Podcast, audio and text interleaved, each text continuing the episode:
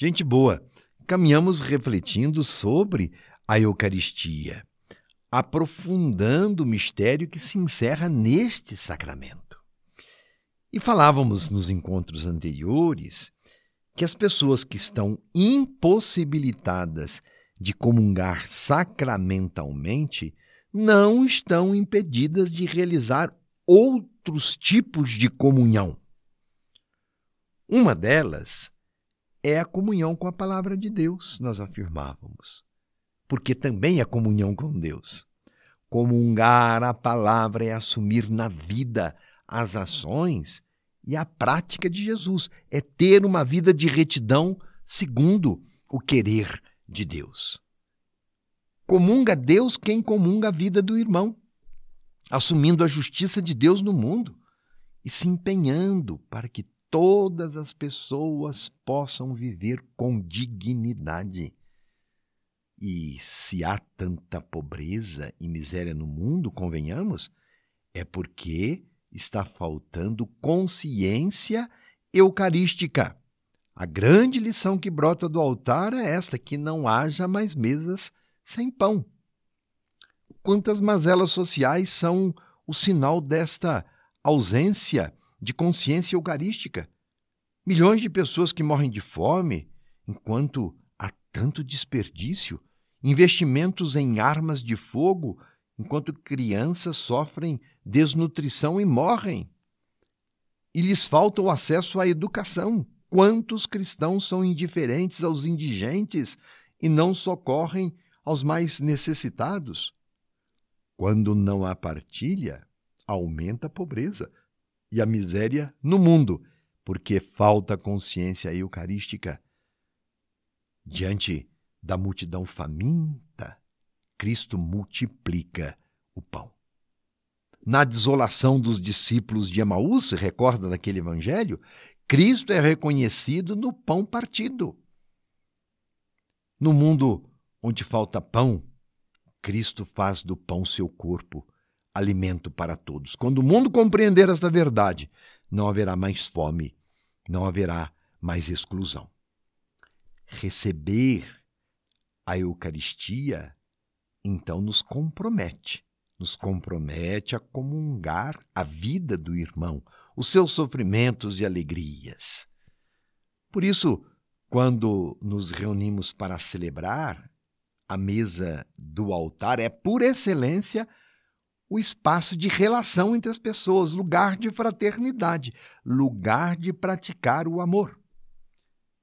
Estamos em relação direta no altar com aqueles que celebram conosco e em relação com os outros que celebram a mesma Eucaristia em outras partes do mundo. A Eucaristia nos une a todos. O altar nos une como cristãos e como cristãs do mundo inteiro. Pode a Eucaristia estar sendo celebrada na África, na Ásia, na Europa, nas Américas, não importa.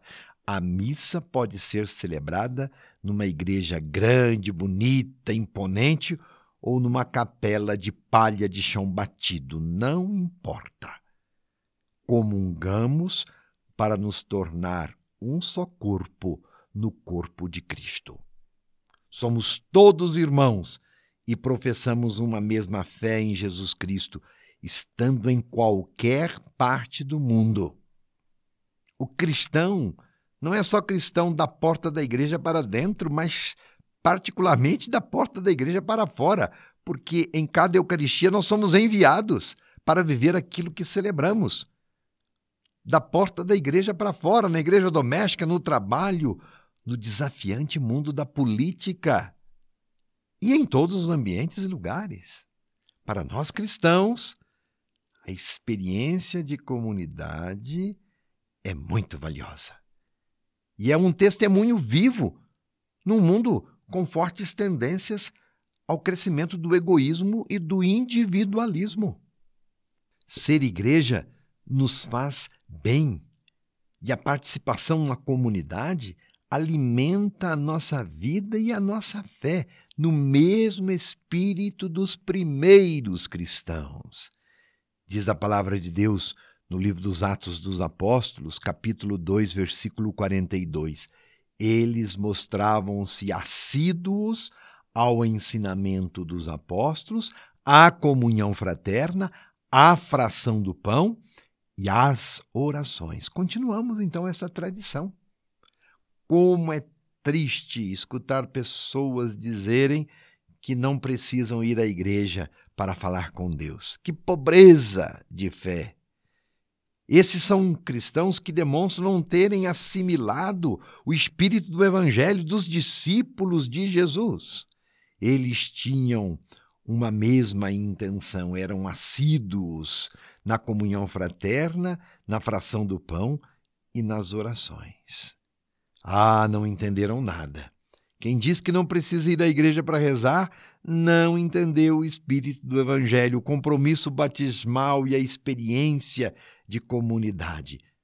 A fé em Jesus nasceu de uma experiência comunitária. Primeiro Jesus e os seus discípulos, e os primeiros cristãos, que depois se espalharam pelo mundo. Somos nós continuadores da obra salvadora de Jesus, somos suas testemunhas, continuadores dos seus ensinamentos.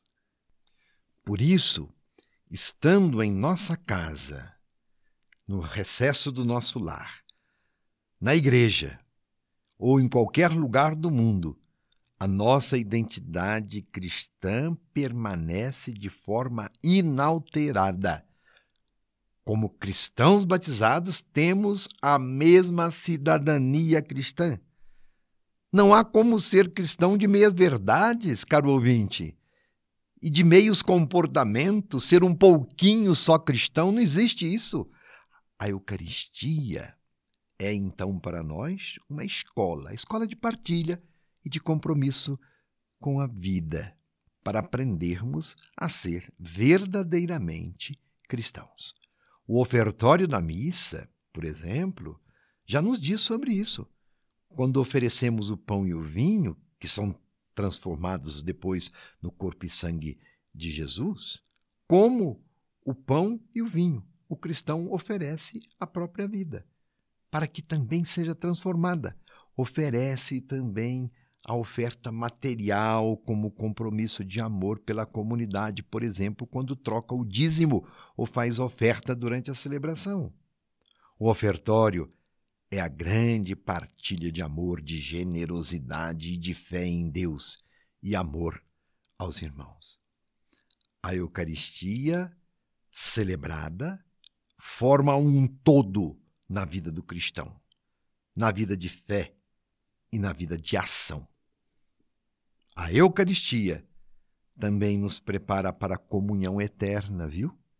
Para o encontro definitivo com Deus. Se com Ele nos encontramos aqui e agora, é este o caminho para o nosso encontro derradeiro.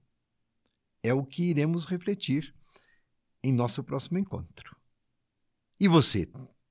Tem acompanhado as nossas reflexões? Está gostando? Você quer sair melhor desta pandemia, principalmente no compromisso batismal, ser mais gente, então participe da Eucaristia.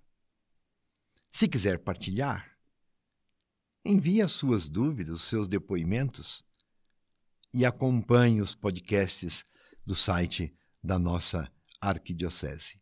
E vamos continuar refletindo. Um grande abraço, fique com Deus.